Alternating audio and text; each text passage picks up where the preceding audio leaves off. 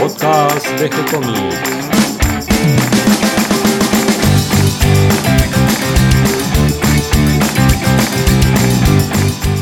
Muy bienvenidos a un nuevo episodio de G-Comics, el podcast donde hablamos de todas las técnicas necesarias para realizar un cómic, cómo dibujar un manga y todo el conocimiento requerido para dibujar esa historieta que tenemos dando vuelta en la cabeza. Mi nombre es Gonzalo García y mi intención es colaborar con todos aquellos que estén interesados en avanzar en su formación como dibujante de cómics. Hoy con un programa un poco accidentado, ya que un prolongado corte de luz nos obliga a preparar las cosas de una manera un poquito diferente a como lo hacemos habitualmente. Hoy les traigo un libro sobre la historia del humor gráfico y escrito en la Argentina. Es un libro de Ciulnas, Oscar Vázquez Lucio.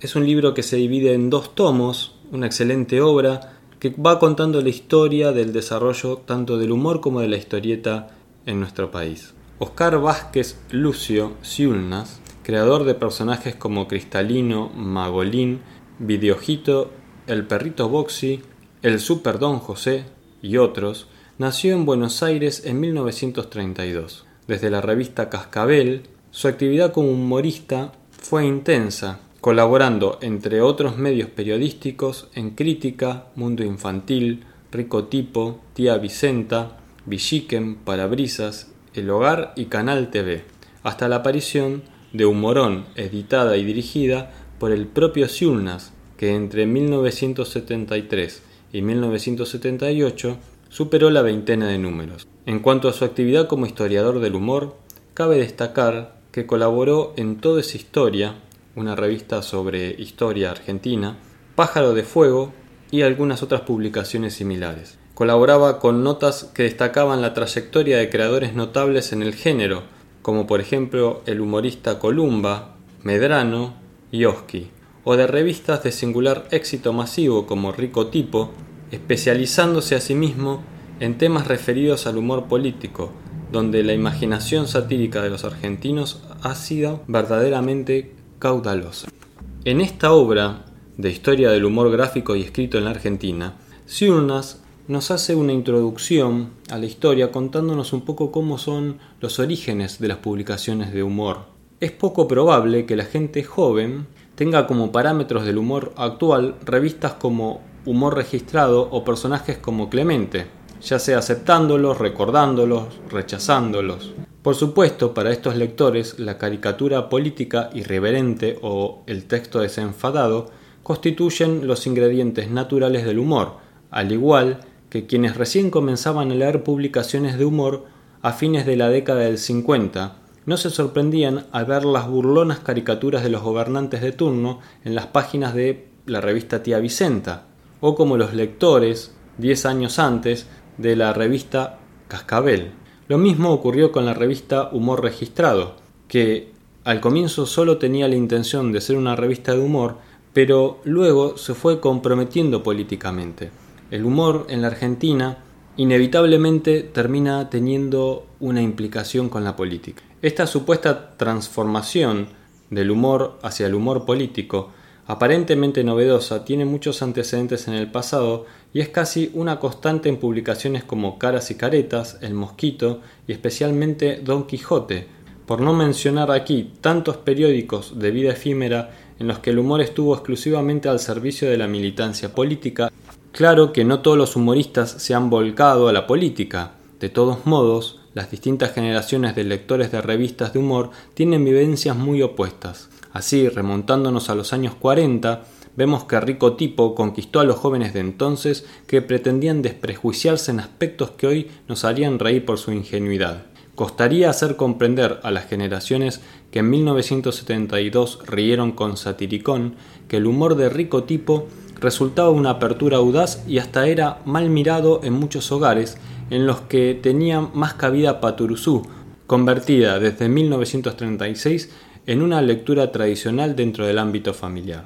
Paturuzú fue la publicación más exitosa surgida desde la aparición de la revista Caras y Caretas, y creo que justamente esta revista marca como un punto de inflexión en la publicación de historietas, no solo de humor, sino de la historieta argentina en general. En las provincias, también hubo publicaciones de humor muy importantes, no solo estas que vinimos nombrando que son de origen porteño. La más destacada tal vez es la revista Hortensia, de origen cordobés, que a pesar de su localismo y su tono justamente cordobés, lejos de ser un obstáculo, resultó un atractivo para los lectores de otras provincias. Es que la tonada cordobesa es muy agradable, muy justa. Con los personajes humorísticos ocurre otro tanto. Clemente, que es un supuesto pato un tanto discutido, se constituyó en uno de los símbolos del Campeonato Mundial de Fútbol, celebrado hace algunos años, con incluso algunas animaciones y con cantitos que salían como cortos en televisión. El éxito de Clemente se debe a que este personaje incursiona dentro del mundo de la historieta, pero se mezcla con el mundo de la realidad, fundiendo la fantasía con la actualidad de todos los días. El lector de historietas cómicas siempre tuvo un personaje favorito. Podría ser Clemente, pero también Inodoro Pereira de Fontana Rosa, Mafalda de Quino, o algunos otros anteriores como Pura Pinta de Ianiro, Langostino de Ferro, Don Pascual de Bataglia, Fulmine de Divito, Zarrasqueta de Redondo o Viruta y Chicharrón. Algunos personajes entretuvieron a varias generaciones, como por ejemplo Don Pancho Talero de Lanteri, Gumercindo de Fola, Don Nicola de Héctor Torino y Piantadino de Masone y algunos ya son abuelos, pese a su inalterable apariencia física, como el playboy Isidoro Cañones, el padrino de Paturuzú, que Dante Quinterno comenzó a publicar en 1929 con el nombre de Julián de Montepío. En cuanto a los humoristas propiamente dichos, algunos mantienen vigencia, algunos fueron muy famosos durante algunos años y otros son rescatados del olvido, como es el caso de Calais, autor de Buenos Aires en camiseta. Pero hablemos un poquito más de Patoruzú, quien junto a su padrino Isidoro venían publicándose en su segunda etapa en el diario El Mundo.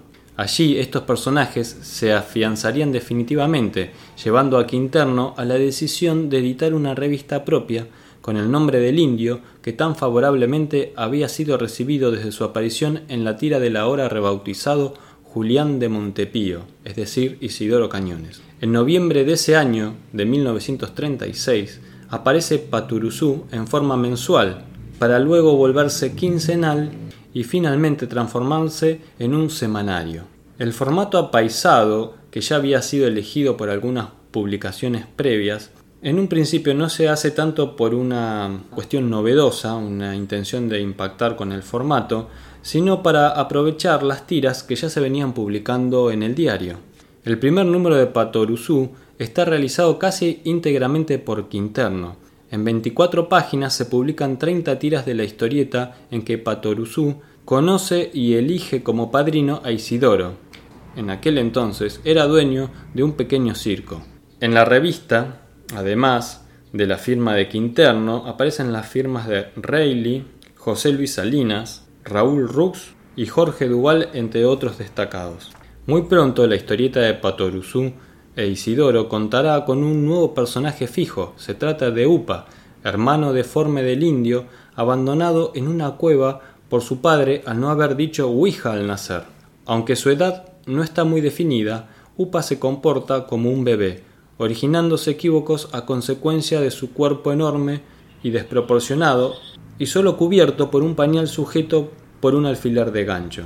Así es como Patoruzú tiene que preocuparse constantemente por la suerte de su hermanito, que de entrada nomás es confundido con un loco furioso y encerrado en un manicomio. Y apenas lograda su liberación, es raptado por una pareja de gitanos que ven el niño deforme una atracción para su circo, ya sea para proteger a Upa, a su padrino o a alguien que ve por primera vez Patoruzú debe enfrentarse a muchos enemigos a partir de esos números en los primeros años de su revista. Patoruzú convertida en un semanario, con historietas, notas de humor, también con algo de actualidad, y luego incorporando también historietas de otros autores, se convirtió en una publicación clave en el desarrollo de la historieta en Argentina. Pero ya hablaremos específicamente de esta publicación y haremos un recorrido un poquito más extenso. Vuelvo a recomendarles entonces Historia del humor gráfico y escrito en la Argentina, tanto el tomo 1 como el tomo 2 escrito por Oscar Vázquez Lucio, Siulnas, un libro excelente que pueden buscar en las librerías, no tan fácil de conseguir, pero que realmente vale la pena para todo aquel que quiera tener un recuerdo, un tesoro y poder recorrer las páginas de desarrollo de la historieta y del humor en la Argentina. Espero que toda esta información les resulte útil e interesante. Bienvenidos a todos los que se sumaron en el día de hoy y gracias a todos los que nos comparten en sus redes sociales y que ayudan a que seamos cada vez más.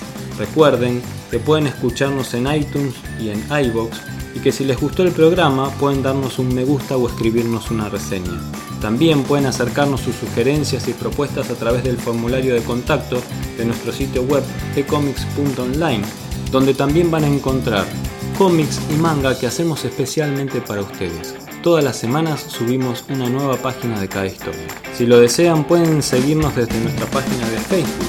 Siempre les responderemos con alegría y continuaremos publicando nuevos episodios. Gracias y hasta la próxima.